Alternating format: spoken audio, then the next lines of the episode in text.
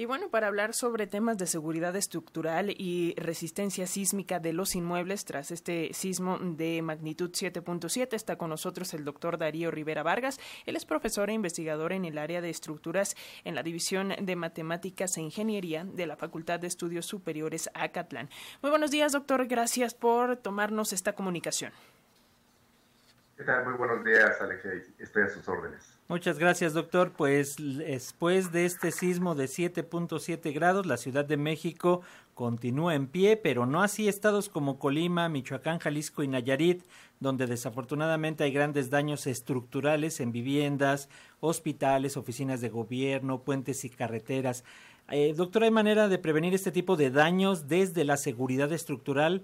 ¿Qué tan importante es atender y en, eh, en qué consiste esto y la resistencia sísmica de los inmuebles, doctor?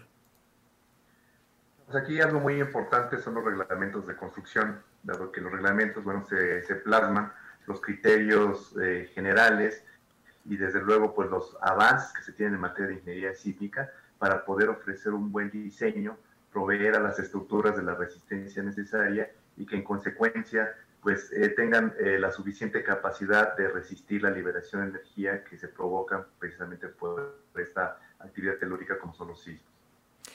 Doctor, estos eh, reglamentos que menciona, digo, aquí en la Ciudad de México es muy común que, hablemos eh, del tema, pero eh, son a nivel nacional, cada estado tiene el suyo, aplica para garantizar, no sé, la seguridad de carreteras que se vieron afectadas con este sismo, de hospitales, de, vaya, grandes recintos. ¿Cómo está la cosa?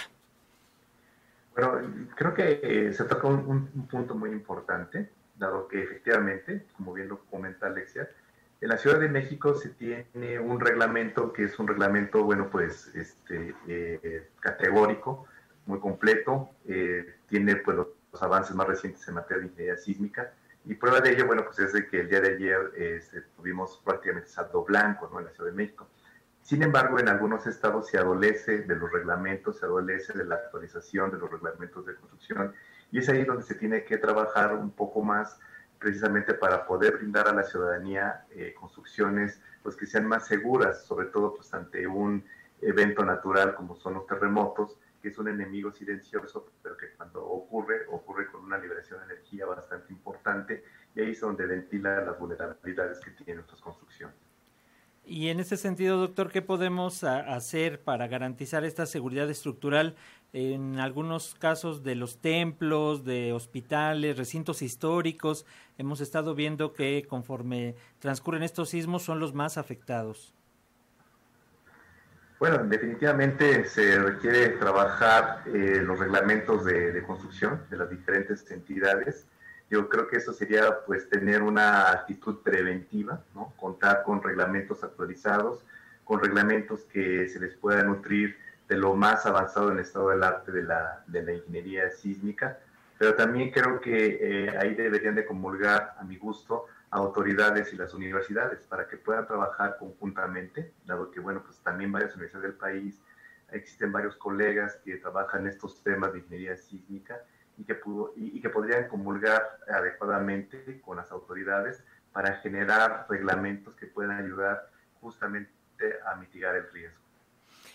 Doctor, ¿cómo podemos saber si el edificio en donde vivimos eh, respeta estas normas? Vaya, tal vez eh, eh, viendo la realidad en México, mucha gente construye sus casas, ¿no? Pero en caso de que hayamos comprado una vivienda, un departamento, ¿cómo saber que esta construcción respetó las normas? O si nosotros, no sé, de alguna manera podemos evaluar rápidamente la seguridad estructural de nuestros inmuebles.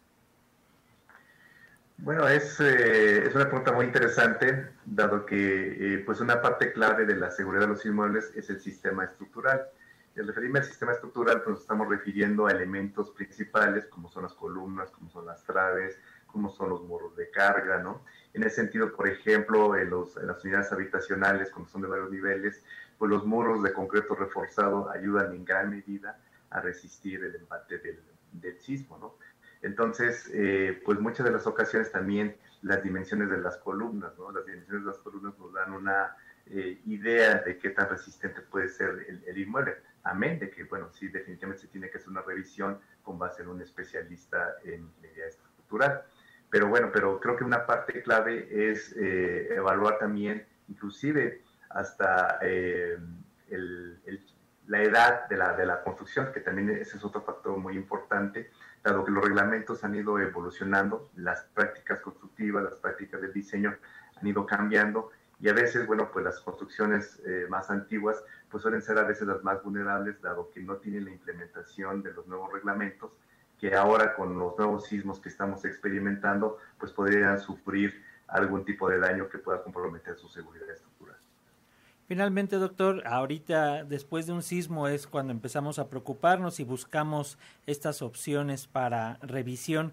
Pero, ¿qué, eh, ¿con qué frecuencia nos recomienda que tengamos que estar dando eh, seguimiento a una revisión técnica de nuestros inmuebles y a qué área tendríamos que recurrir, por ejemplo, en las alcaldías para que vayan y supervisen? Bueno, creo que aquí juegan un papel muy importante las secretarías de protección civil ¿no? que se tienen en los diferentes estados, que pueden brindar este, este, este apoyo, ¿no? para que a través de expertos pues, puedan hacer una inspección eh, preliminar, una inspección que llamamos ocular, ¿no? para que si se observan ciertos puntos vulnerables de la edificación, bueno, pues en consecuencia ya ahora sí implica una revisión más a fondo o en su defecto pues desechar esa posibilidad de algún eh, peligro eminente que se tenga en la, en la edificación. Por ejemplo, en la Ciudad de México creo que ha sido muy atinado que existe el Instituto de la Seguridad de las Construcciones dado que es un instituto que en ese, en ese aspecto, bueno, pues respalda adecuadamente a la ciudadanía y, bueno, puede brindar el apoyo a través de diferentes especialistas para tener eh, certeza de que el inmueble, pues, tiene la adecuada estructuración o, en su defecto, poder proveerle de algún refuerzo que le ayude a darle un buen desempeño ante siniestros como son los sismos. Pues ahí está doctor Darío Rivera, profesor e investigador en el área de estructuras en la División de Matemáticas e Ingeniería de la Facultad de Estudios Superiores Acatlán de la UNAM. Muchísimas gracias por esta, esta explicación, por esta información para las audiencias de la radio pública y bueno, pues seguiremos al pendiente de lo que digan justamente los especialistas. Gracias, doctor. Buen día. Gracias a ustedes. Quedo a sus órdenes. Gracias.